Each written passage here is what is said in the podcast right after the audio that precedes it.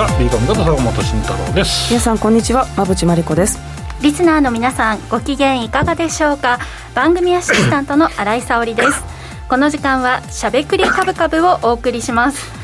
そう今ね坂本さんがちょっとね買うんだよ。買うんだよもう来てんのよ。俺も薬飲み始めて眠くてしょうがないですから咳込んでたの花粉なのかな？そうだと思いますよ。私も昨日からついに花粉薬飲んじゃいました。史上最大のやつが来てるらしいよ最強だっけ量多いらしい。今年本当に大変らし。くで始まる時期も早いとのことでなんかね先週の初めくらいからちょっと症状が出やすい方が辛くなり始めている。目とか？はい。目とかあともうぐしぐしの人も。はいいましたよ。そうなのなんかおかしいの私の猫の体調が。猫。そっか。どうなんだろう猫ちゃん動物すっごいダローンってしてるから明日病院にこのタイトな中連れて行こうと思うぐらいダローンしてるの。あだったらいいな。花粉症かもしれないですね。あり得るね。うん、あかわいそう。なんかね目がジュルジュルしてる。お花粉ですね。人間だったらそうかもね。ね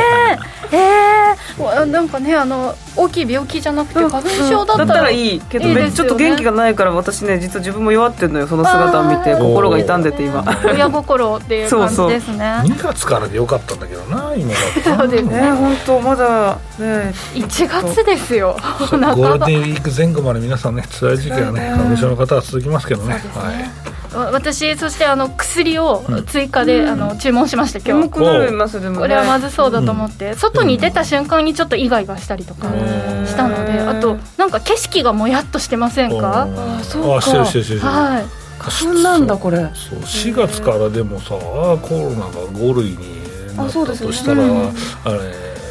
そのマスクつけなくていいのみたいな話になるけど、屋外とかあったでも花粉症でつけてるよね。ますよね。どこで外そうかなみたいな。外さないね。やっぱりね。ゼストもつけたいし、鼻ジュルジュルみたいな時ね、ちょっとメイクも落ちちゃうから嫌だなということでね、まあ、結局まだまだマスクは買い続けようかなと思うところなんですが、ちょっとそうなるとねメイク関連とかもね意外と春先から面白いかもしれないね、あそうですね。なんか鼻の入り口に入り口というか、鼻の穴のとこに、ね、塗るやつありますよね。ちゃんとするメイクかと思った。あの外れるからリップとかね需要が多い人ね。そうだよね。そうですね。チークつけてない人多かったですよね。つけないくなりましたね全く。さすがに数年前買ったやつ使えなくなってたりするでしょ絶対。ね。ねそうだよね。消費期限的な。意外ともう一回買うよりみんな多分私一回でもつけてから考えるかもこいつダメかもしれないそれかちょっとあのカッターでほじくったらなんか大丈夫だったりじゃない？そうそう。表面が表面がこれカリカリになってて。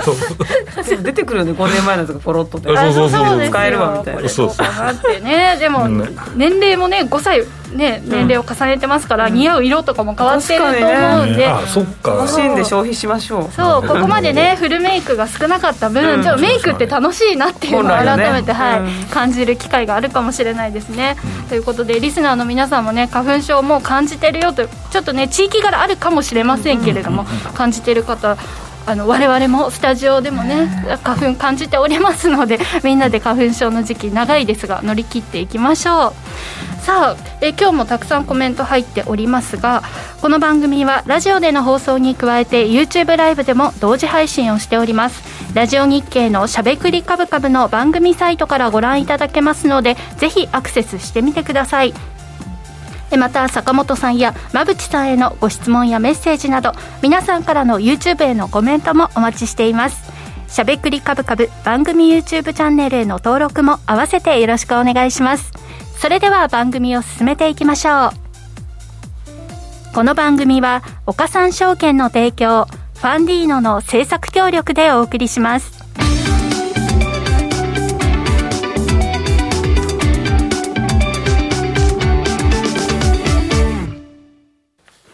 ここからは坂本さん、馬淵さんのお二人に足元の相場環境と今後の展望について伺っていきたいと思います。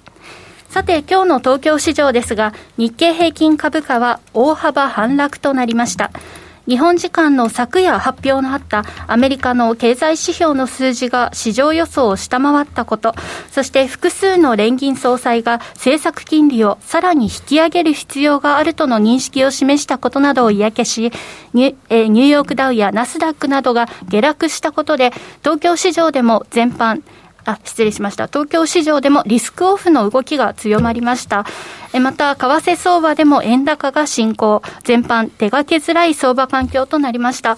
さあ、ちょっとまた下げてしまって、うん。うんまあ、昨日は反応しすぎだっていう人もまあいますけどね。はい、昨日ね、ずっと18日、18日と言っていたんですが。はい、そのあたりも、改めて、す、えー、経済指標を踏まえてお話しいただきたいと思います、はい、まあ、資料順番に海外からいきましょうか、さん。はいわかりました、ちょうど先週ですね、この番組が終わった後に、うん、まず CPI が発表されて、はいうん、5%あ6.5%台までいくのかって、話してます、これ、こんな低下すんのかって、ね、そのままいっちゃった、おおみたいな。ってなって、はいあずいぶん鈍化してきたなっていうところだったので、この発表を受けた後は、あの株式市場は強い、ニューヨークダウに関しては強かったんですが、日本は円高に見舞われて、日経平均が上がらないっていう状況がありましたね。で、その後、まあ、日銀の発表もあったんですけれども、アメリカの経済指標を見てみると、小売売上高が少し市場予想を下回るというか、あまり良くなかったとか、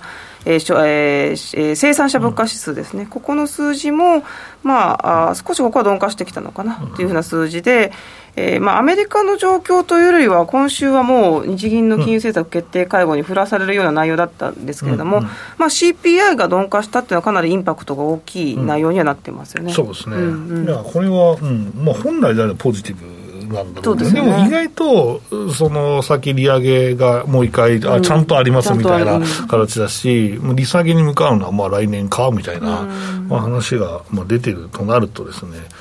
まあ、もろ手を挙げてこれ、あの、米国株買いだよね、みたいな話にはならないかもなと思っているんですが、意外とこれ、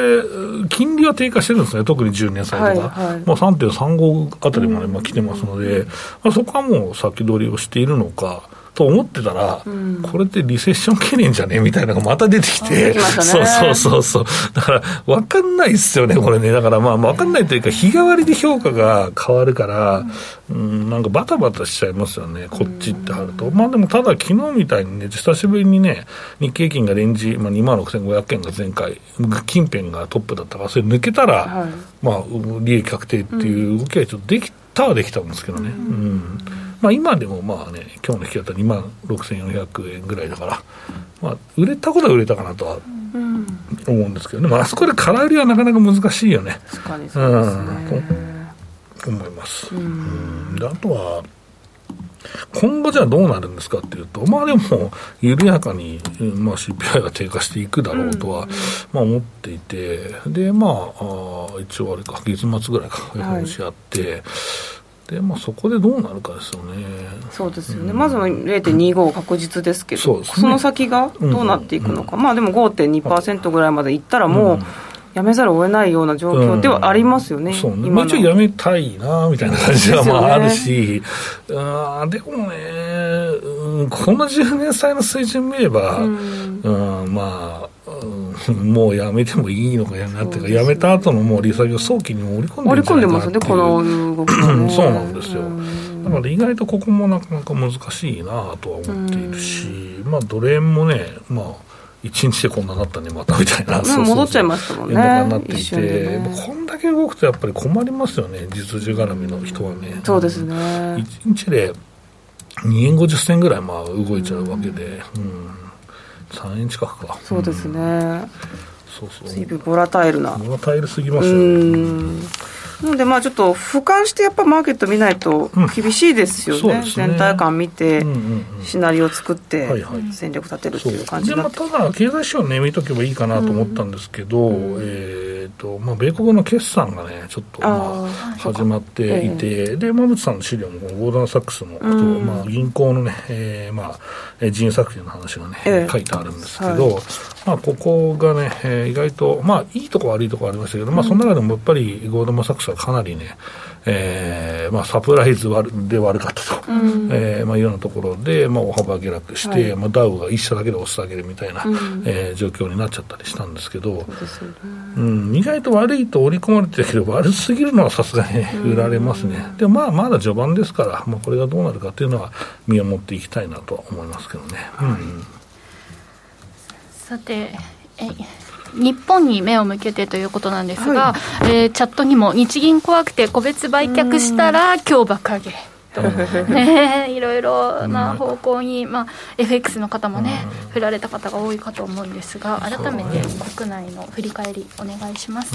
はい。えーとまあ、企業物価指数がその前に発表されていて、えー、10%台まで乗ってきたっていうニュースがまず1点あるのと、うん、あとは昨日ですね、はい、えー、金融政策決定会合で、まあ、現状維持の報道を受けて、昨日に関しては、えー、株高、円安に進みましたけど、まあ、ちょっと今日剥落しましたよね、はい、完全に。まあ、こんなもんかね、みたいな、まあ、昨日行き過ぎ感はちょっとありましたけどね、ねいきなり。あったし、まあでも、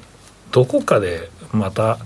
ね、そのポジションというか、うん、あまあ、取ってる人はね、だからその今回、えー、っとまあ金融政策変更がさらにあるとか、うん、えー、まあ、10年債許容幅をさらに拡大するみたいなポジションを取ってたヘッジファンドもいたんですけど、はい、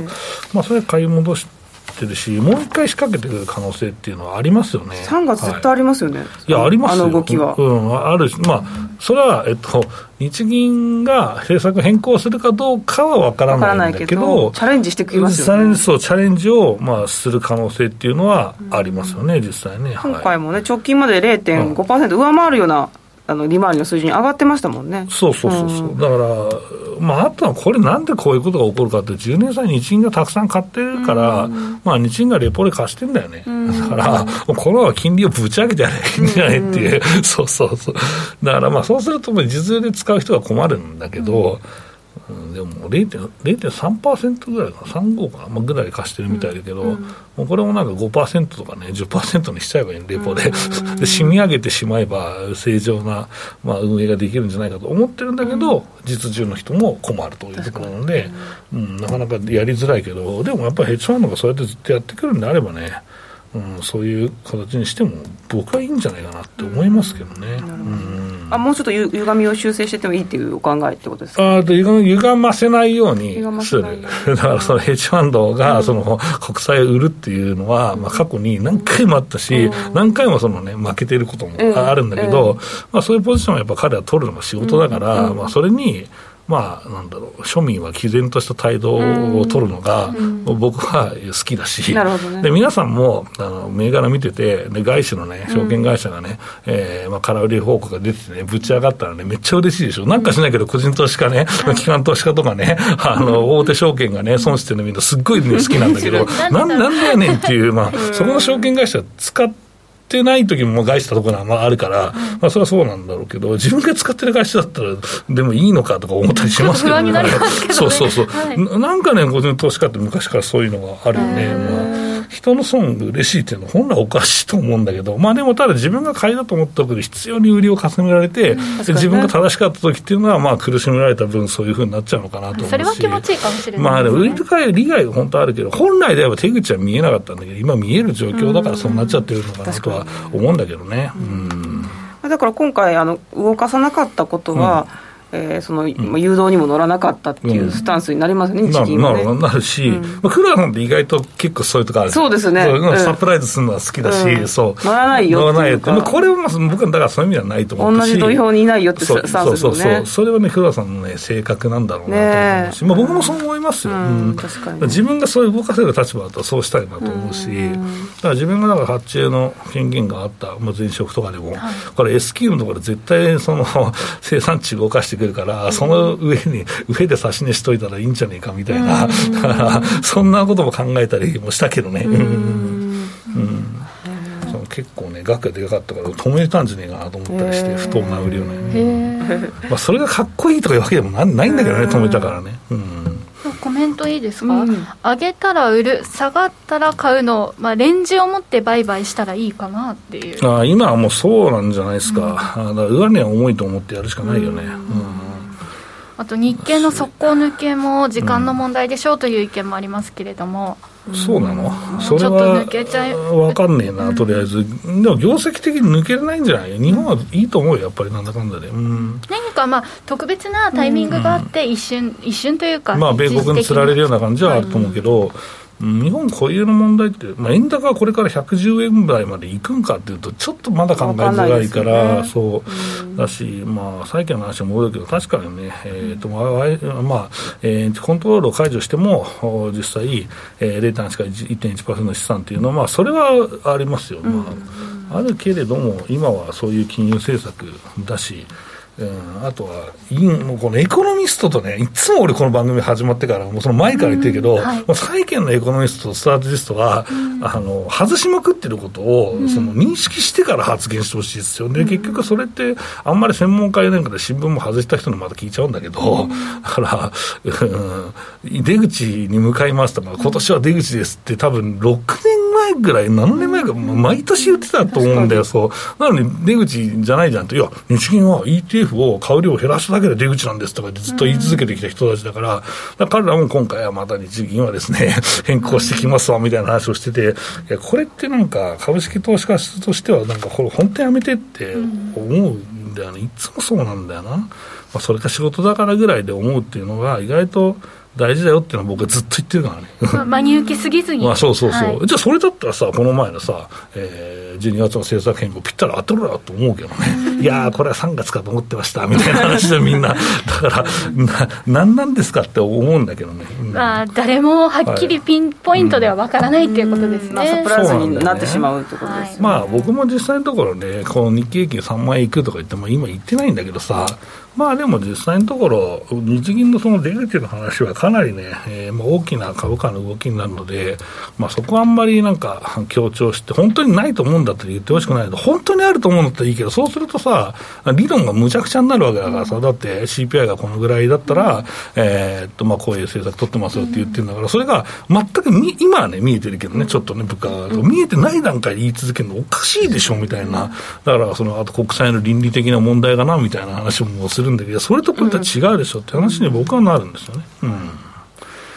えー、っていうところですけどね。はいことでね、なんか大きなドキドキするタイミングもありましたけれど、ね、まだ3月、4月と続きますし、ね。はい、人事も2月冒頭にあるので、うん、そうそうあるから、でもなんか、次誰なんのって話で、かなりみんな保持している方も多いという話をね、受けてますけどね、ほ本当かみたいなところで、はい、はい、ちょっとね、無風ではなくなってきた日銀の動きですけれども、ねうん、これからもね、注目していきたいと思います。ここまでは坂本さん、馬淵さんのお二人に、足元の相場環境と今後の展望について伺いました。続いてはこちらのコーナーです。坂本慎太郎のマーケットアカデミア。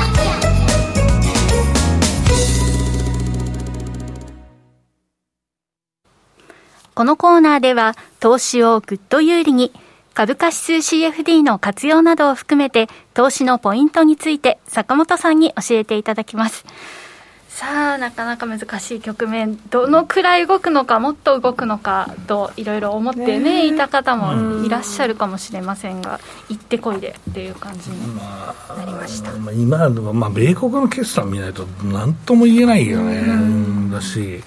まあ、やっぱりこの読売のことかって書いてるけど、この、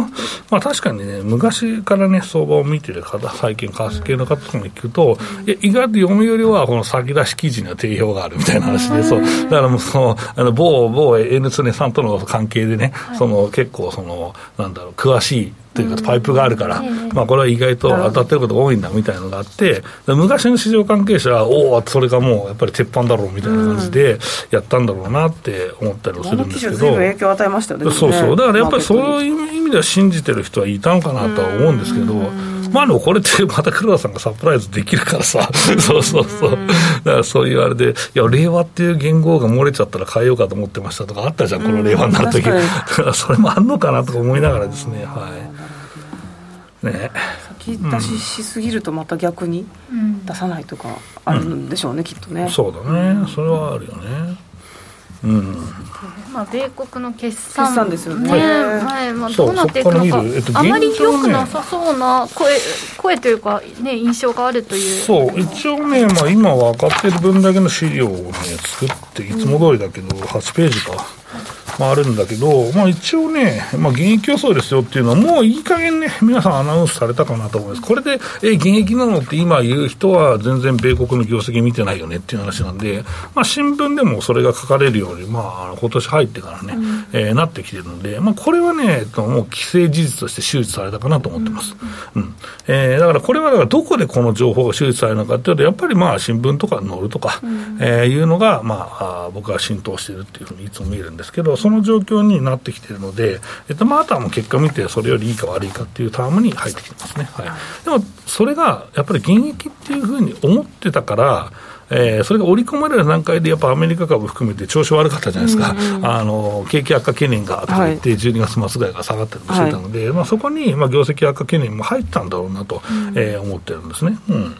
なので、えっと、ここは、まあ、全4級ですね、の米国はかなり、えー、もう織り込まれたと。で、まあ、どういうその織り込まれ方をしてるんですかっていう話なんですけど、えー、これ見ていただくとですね、まあ、12月の16日がマイナス2.8%予想だったものが、えー、と、これがですね、今、11月18日ではマイナス3.8%になっていると、えー、いうことで、かなりね、えー、下方修正がするのは、ちょっとね、1月6日が4.1だったので良くなって、ちょっと戻ったんですね。戻っえっと、そう、えー、中身見たんですけど、多分 GS のが出たりするから、また下がったりしてるかもしれない。まあ、それは集計の問題なので、ちょっとまた変わってくるかもしれないですけど、うん、で、えー、っと、で、9月の30日はプラス3.6%だったんですよ。だから、もともと結構、業績がプラスでイケイケだったんだけど、まあ、そこの予想が下がってきたと、えー、いうことで、えっと、一番下ですね、前期業績ですね、これがね、えっと、4.8%。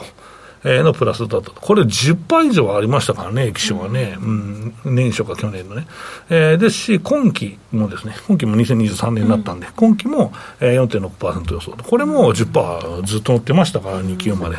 だからそう考えると、米国の業績予想はかなりですね、えー、ネガティブになっていると、まあ、一応まだプラスだけれどと、えー、いうことで、うんと、ただね、えーと、この1、3月期もね、今、マイナス予想なんです、今まあ、今から1、3月期売らなってもしょうがないんだけど、うん、でも、まあ、そうなると、えっと、下期に向かって回復みたいなイメージじゃないと、うん、この、えー、今期予想っていうのは出ないから、だからこれがついえるときっていうのは、やっぱり米国がもう一発調整あってもおかしくないかもなと思うし、やっぱりこの2桁の成長になるときに PR が、えー、実際切り上がっていくというのがまあ基本的な考えなので、2桁が続くっていうのを予想してね、まあ、株価は先取りするから。だからここをまあ、どう見るかというのが、まあ、ポイント。だから、まあ、僕はこれを見て、あ米国株上値重いですねっていう予想にはしていると、いうところです。だけど、下期にかけて上がっていくっていうことまで、これ、今は追い込まれてるんですね、えー、そうそうそうそうそうそう、まあ、これだけ見るとね。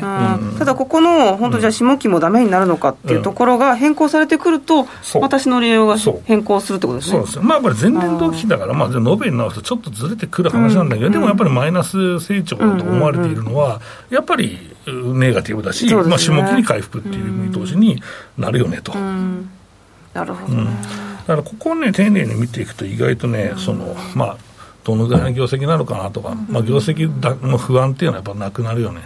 だからここがまあボトムアップのいいところ。で、ね、だから僕は日経金予想を外してるのはボトムアップだからだよねっていう。あだから今の業績だとこれは変えようがないので、はい、うん、下方修正は基本しないと思うから、うん。だからこれがね、やっぱり、なんだろうな、外してる理由なんだけど、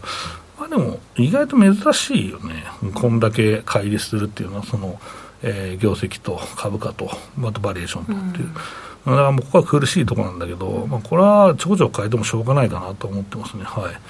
えー、なぜ下期はプラスなのか理解できないって言ったんですけど、うん、まあ、これは多分マクロで見ると、マクロの話が多分分かりやすいんだけど、うん、まあでも利下げが近来年ね、えー、利下げが一応見えてくると、うん、まあ、金利を多分先取ってさらに下がるはずなので、まあ、そうすると企業の業績はプラスでしょうというような、えー、形だと思います。はい、だから、このもう、かなり先取って金利って動くように、特に米国がなってますから、だからそこかなと思います。はい、コメントありがとうございましたと、えー、いうことですね。まあ、となると、まあ、日経平均は今下げているけれども、うん、業績はいい、そして米国がちょっと、まあ、決算も不安な感じだなというふうになってくるとなると、うん、あのペアトレが気になってそうなんだよ、だからこれさ、先週はベストだったんじゃねえかっていう、お番組終わったらさらに拡大しただろう、そうなんですよ、なので、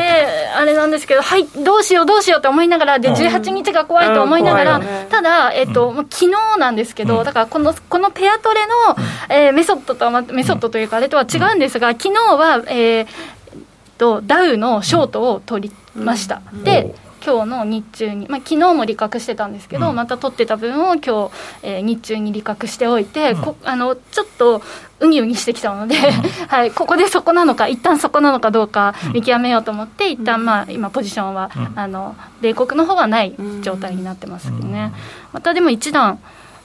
ちょっと上がってからまた下げる可能性もあるなと思いながら、でペアトレ入れるんだったら、いっときたいなとも思いつつ。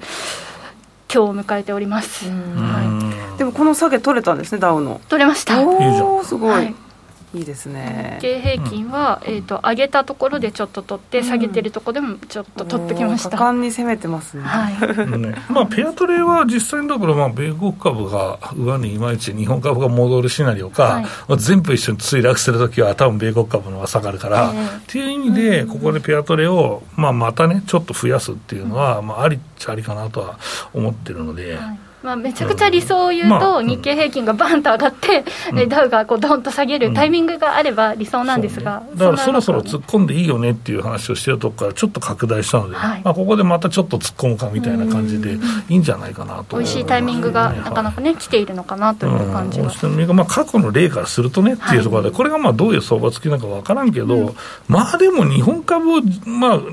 中心に考えると、まあ、バリエーション的には下がりにくいし、リセッションあっても、まあ、幅限界だとがあると思うし、米国株の方がもっともっと下がる可能性、やっぱり PR 高いし、あるわけだから、そう考えたらやっぱりこのペアトレはプラスだとし、持ったままだと、え金利とか、えっと、米国の金利払って、日本の配当をもらって、プラスネットするわけだから、えっと、長く持ってればね、えっと、9月とかもね、少なく持ってれば、3月、9月は3月もそうか、3月でもプラスになるかな、うん、だと思います。はい、あと私、12月もね、日経平均、あの配当もらってますそうだよね、そうだよね。ちょっと嬉しいですね、やっぱりね。はい、そうですね。ということで、まあ、見通し通りに、うん、まあ、絶対ではないんですけれども、過去にこういった、ね、例もあるということで、はい、ペアトレ戦略、うん、今、なかなかいい時代になってきているというお話いただきました。お話いただきましたというよりも、私が催促している感じがね、毎週ありますけどね、はい、ペアトレいつやったらいいいきますか、どうでしょうかというふうに、なんか、せっついている感じがあるんですけれども、なかなか悪くない時代が来ているとのことです。以上、坂本慎太郎のマーケットアカデミアでした。今、投資家に人気の金融商品、クリック株365をご存知ですか？クリック株365は日経225やニューヨークダウといった世界の代表的な株価指数をほぼ24時間、日本の祝日でも取引できる注目の金融商品です。さらに現物の株式と同じように配当が受け取れることも人気の理由の一つです。人気のナスダック100も新登場。ますます盛り上がるクリック株365を岡さんオンラインで始めてみませんか？岡さんオンラインでは新たにクリック株365講座を開設されたお客様を対象に最大5万円のキャッシュバックを実施中です。詳細は番組ウェブサイトのバナーから。クリック株365なら岡さんオンライン。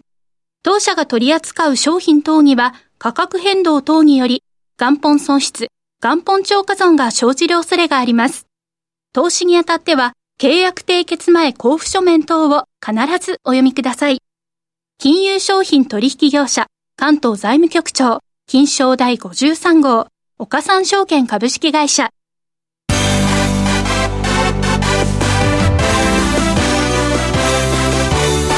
馬淵真理子の10分で教えて。ベンチャー社長。このコーナーではこれからの日本で活躍を期待される起業家ベンチャー企業の社長に焦点を当てていきます。これからの成長企業のキーワードが分かれば投資の視点としてもきっと役立つはずです。今日は株式投資型クラウドファンディング最大手のファンディーノで紹介しているベンチャー企業うまみコーラ株式会社代表取締役社長山田隆久さんにスタジオにお越しいただいております。それではここからは馬淵さんよろしくお願いします。はい、山田さんよろしくお願いします。ますえっと山田さんは自社開発のクラフトコーラうまみコーラのシロップを販売されています。はい、えー、発売開始から約1年で多くのメディアに取り上げられて、実はマツコの知らない世界のクラフトコーラの世界で特集されて今大人気なんですよね、はい、ありがとうございます、えー、これどんなコーラなんでしょう？えっとですね、あの、まあ、砂糖の代わりに麹甘酒っていうのをベースにしたクラフトコーラなんですけど麹はあの八海山販売してる八海正蔵さんに寿蔵さんに、あのコーラ用に特別にちょっと作ってもらってあの作ってます。でそのとスパイスとかハーブシーカーサーとかを混ぜた天然のものでできた、まあ、天然由来のエナジードリンクみたいな感じですね、でビタミン B 群とか必須アミノ酸含む全てのアミノ酸が含まれてて、350種類以上の成分が含まれています。まあ、炭酸飲料ってそんなに体に優しくない印象がありますけれども、これなんか今伺ったところによるとすごく体に良さそうそうですね、はい、砂糖がやっぱり良くないってよく言われているのでその砂糖の代わりに麹甘酒を使ってて麹甘酒ってすごく体にやっぱもともと良くて日本でも伝統的な夏バテ防止だったりとか、飲む点滴そうですね飲む点滴とか飲む美容液って呼ばれてるのでそれを飲みやすく飲めるっていう感じ八海山の甘酒人気ですよね。そうですよね。そうですね。すごく癖がなくてあの普通3割ぐらいしか周り削らないんですけど八海山4割ぐらい削って本当に中心部だけを使ってるので。今日ねスタジオに持ってきていただいた、はい、これなんですちょっとご説明いただいてもよろしいですか、まあ、これはもう炭酸で割ってあるやつなんですけど、うん。えー、下に沈んでるのが麹ですね、あこれが麹そうですね。お米です。あとスパイスとかの粒もちょこちょこと入っているので、ハーブも。そうですね。これはもう炭酸で割ってある普段はシロップで売ってて自分で自宅で炭酸で割るんですけどで軽くこう優しめにちょっとこう混ぜてもらって、えー、これスパイスとかもあ本当ですね。ちょっとそうですね。軽くそうですね。開けてからでした。そんなにあのすごい炭酸強く入ってないので大丈夫だと思います。はい本当に甘酒みたいなこのつぶつぶがそうですねコーラって本来こう体にいいものなん。か、はいそうですね。もともとコーラっていうのはあの薬剤師さんが開発したものだっていうことで、はい、面白いですね。坂尾さん、はい、いいですね。これ、はい、いいですね。最近さあのクラフトコーラめちゃめちゃ流行ってますよね。そうですね。フェスみたいなのもあるし、僕ね去年かな、はい、あの家近いんで有明ガーデン行った時にあのめちゃめちゃしてるやつですね。そうなんですか。行きました行きました。すごいあのクラフトコーラが30種類ぐらいかなめちゃめちゃあってですね。はいでそれでなんかおこんなイベントやってんだって。そうですね、はい、思い出しました。はい。春ぐらいだったかなそうですね。4月ですねそうですか。はい。はい、はい。そうそうそう、そうなんですよ。で、早速いただいただいてみましょう。か。ちょっと多分飲んだことないような味だと思います。すごいちょっと不思議な。ちょっと皆さんいただきます。いいですね、香りもなんか甘い香りが。うん。少し麹の感じがする。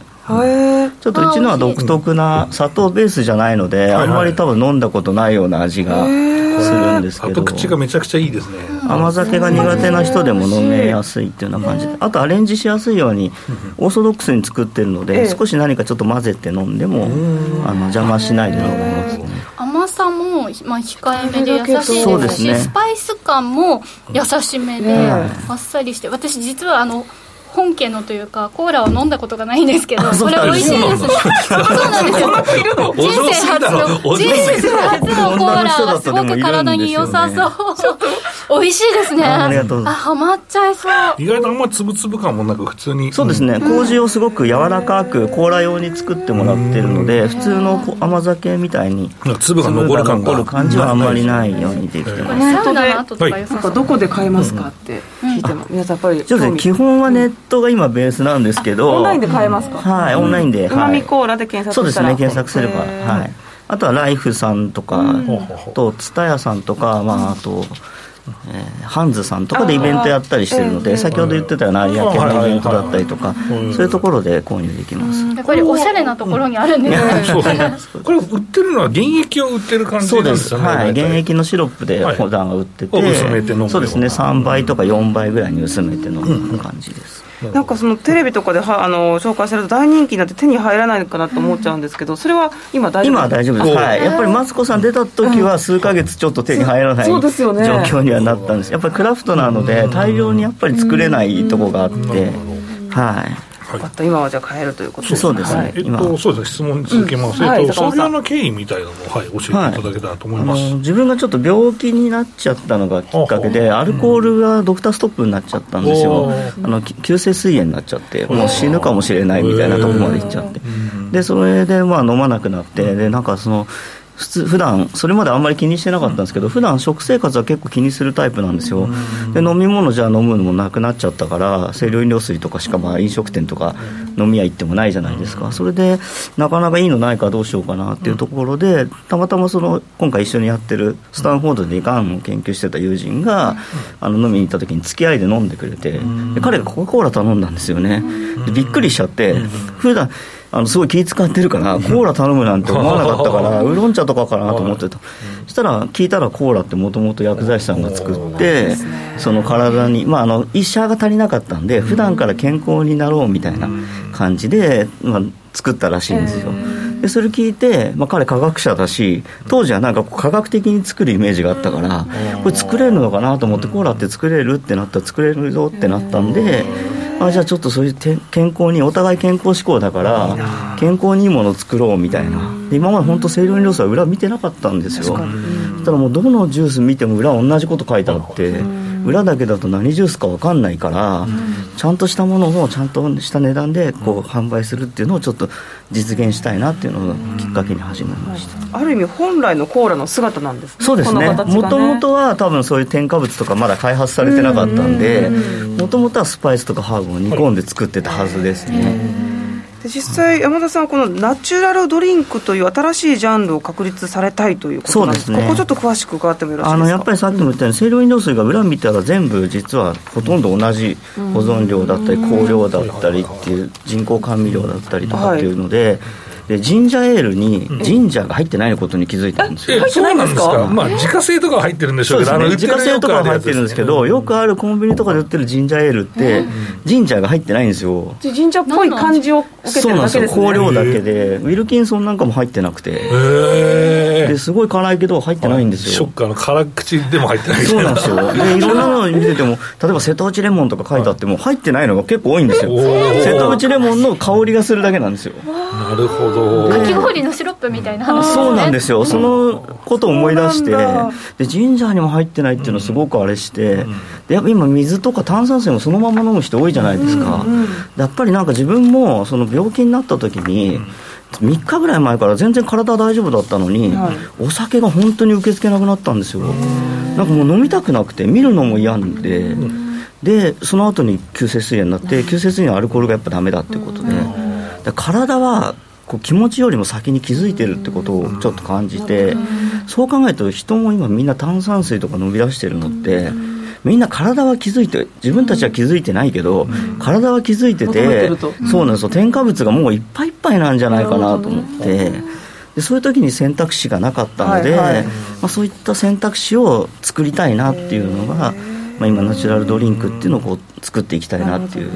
この甘味料とかを人工甘味料とか使わずに毎日飲める、うん、そうですね。加糖ブドウ糖液糖とか使わないで。麹山酒は糖分ですけどブドウ糖なんですよね最近ブドウ糖入りとかってわざわざ書いてあるやつも多いじゃないですか、はい、脳の唯一の栄養源なので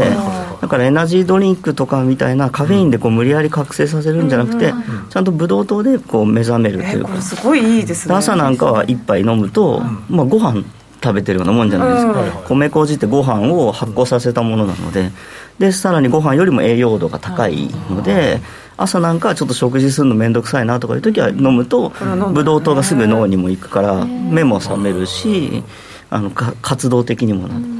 で麹甘酒自体はすごく一日の疲れを残しにくいっていうのもスポーツ選手とかも結構飲んでから運動したりしたりしてるので。なんかさっきちょっといただいたんですけど、うん、スパイスのおかげかちょっと胃がポカポカしてる感じがあります、ね、生姜とかも入ってたりとか、スパイスも入ってるので。であの先ほど、まあ、いきなりねテレビで紹介されて、大きな反響があったというふうにおっしゃってましたけれども、はい、普及などは今後どうやって行っていかれるんでしょうか？そうですね。あの先ほどあのちょっと例にも出た春からイベントとかをやりだして、はい、まあ、全体で盛り上げていこうっていうのをちょっと自分は考えてて最初はまあねうちメーカーなので他のメーカーと一緒にやるっていうのはどうなんだみたいな結構いろんな人に言われたりとかお客さんも不思議がってたんですけどでも今の時代って YouTuber みたいにコラボして全体業界を盛り上げていくっていうのが当たり前なんじゃないかなっていうふうには自分では感じてたので、まあ、そういった形でみんなでこうメーカー同士がつながって一緒に盛り上げていこうっていうので一番最初にやったのが有明のクラフトコーラビレッジっていう、そうですね。でその時はやっぱりクラフトコーラをこういろんな部分で感じてほしいっていうのがあったのであのクラフトコーラだけじゃなくてそれの中に含まれてる材料を使った、まあ、ポン酢だったりとかそういった他のものもこう扱ったりしてあとカルダモンとかクローブだって言ってもみんな知らないじゃないですか。なので現物をちゃんと用意してこういうものが入ってますよっていうので匂いを嗅いでもらうとあコーラの匂いするとかってすごい発見があるのですごく盛り上がる。そうですね。いいですね。実際この、まあ、シロップの販売とあとどはい、どういったところでマネタイズされてるんですか？これからは缶ジュースを、はい、販売しようと思って。まあ、そこでファンディーノさんもあの利用させていただいたんですけども、まあ、今この炭酸入った状態ですぐに気軽に飲めるものっていうのをもともと最初から目指していたのででまずはシロップから始めたんですけどいよいよ次の段階ということで缶用に。で缶の方の方はもう少し飲みやすいようにふうに作ってます。やっぱもうちょっと果物の味を強くして、シロップの方はどっちかってちょっとくろうと向けなもう健康志向な人がちょっと飲むみたいな。でもすごく飲みやすかったね美味しいですよね結構現役でそのまま飲む人もいるんですよねこれでも美味しそうです現役も俺も全部飲んじゃったなんかね甘いもの飲みたいんだけど、あの市販のやつってなんかむくむし、明らかに太るんですよ、ね、そうですね。でもこれ私すごい気に入っちゃってこれいいですね。夜寝る前もるし 朝も。そうですね。夜なんかも腸にいいので、ね、そうですよね。腸活で寝る1時間前が飲むといいっていうじゃないですか。良い睡眠につながりそう、はい、そうなんですよね。寝る間にこう腸を動かしてみたいなのがある今の時代にぴったりですね。それは人気になりますね、はい、ありがとうございます。今後はその今缶ジュースを展開して、はい、あと海外展開とかが今後の展開になりますそうですね。缶ジュースから、うん、あの今今もシロップでも結構海外の方からもやっぱり新しいので、うん、クラフトコーラ自体が日本にしか今ないんですよ。そうなんですね。そうなんですよ。そうなんですこれはじゃあすごい、海外初かと思って意外と海外普通だと思うんですよ。そうなんですよそうなんですよ。なので、まあ、海外の方も結構興味を持っていただいているので缶ジュースになった時はまあより飲みやすくなるので海外の方にも展開していきたいなと。思ってます最近ね缶のそのクラフトビールでもこのパッケージのおしゃれさとかもね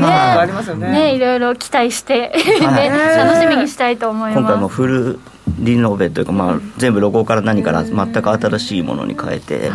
はい、挑戦するので。楽しみにしてます、はい、日本のものづくりとかね、食のいいところもぎゅっと詰まっているような感じがします、繊細な味なので。もともと日本の伝統をこう世界に広げたいっていう意味もあってうまみコーラっていうあの英語でも通じる、そうですね。うまみって日本語だけど英語でもうまみっていうので,、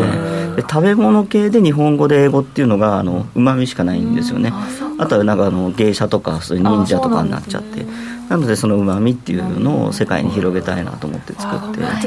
てで伝統的な麹甘酒っていう日本の文化をまあ世界にこう広めたいなと。思って、素晴らしいですね。我々もねもうお気に入りになりましたからね、ぜひリスナーの皆さんにもね一度試していただきたいです。ハマる人続出な感じがしますね。ということでごちそうさまでした。山田さん素敵なお話ありがとうございました、ここまでは馬淵真理子の10分で教えてベンチャー社長でした次回もお楽しみに。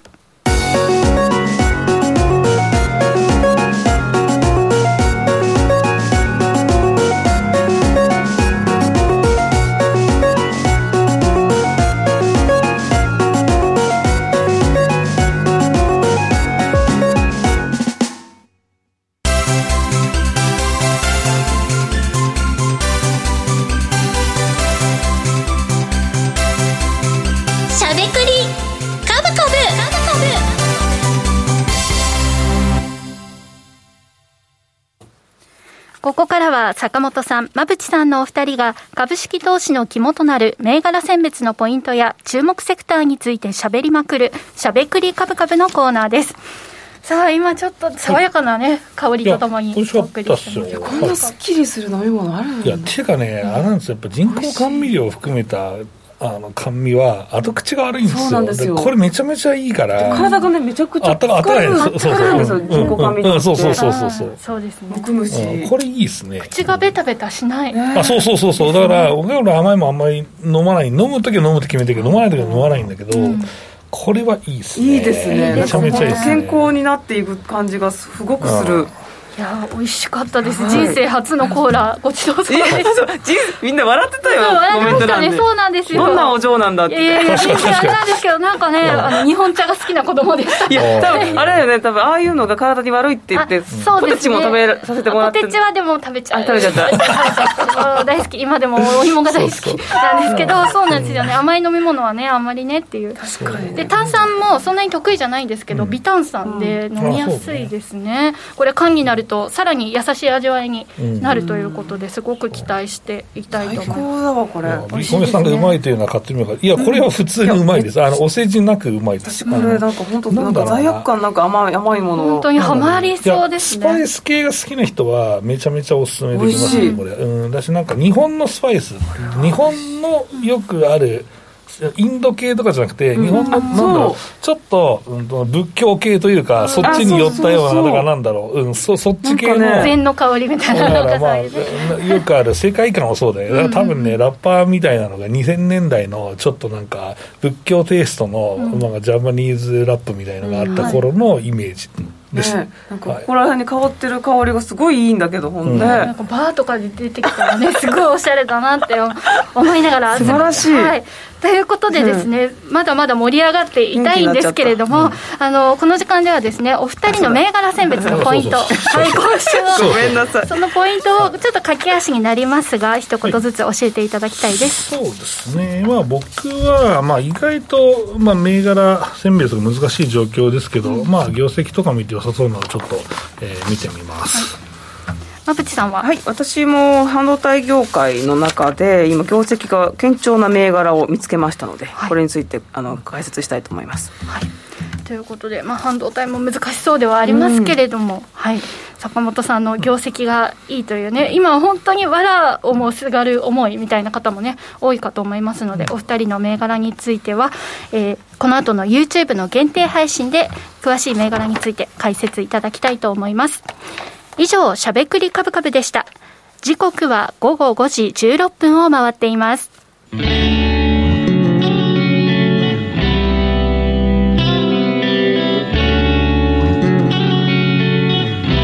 ゃべくりカブカブ。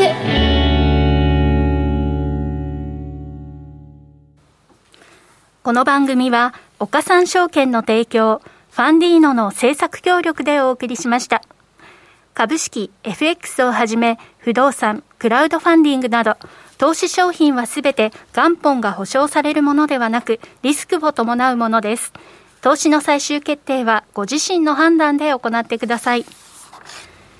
さあということで今週もあっという間にお別れの時間が近づいてまいりました、え番組ではリスナーの皆さんからの質問やコメントもお待ちしております。さあ今日のベンチャー社長のコーナーコメントが盛り上がりましたね。はい、今日もあるねみんなね。ね。皆さん気になりますもんね。はい。あの実はですねこの番組で食レポが食レポといいますか、うんはい、実際に食をしたのが初めてですね、うん、我々確かにそうですね。新井さんが前食べてきましたとかはあるけど、はい、宿題的なねありましたけれども、そうそうベジシートです。ベジートでしたねありましたが、やっぱりこのね坂本さんと馬淵さんの実際のリアクションがあると皆さんへの伝わり方も違うんだなというのをね、今回の放送では感じました、本当に美味しいので。いやびっくりした本当に。はい、この後の延長配信でもね一緒にいただきながらお送りしていきたいと思います。はい美味しいです本当に。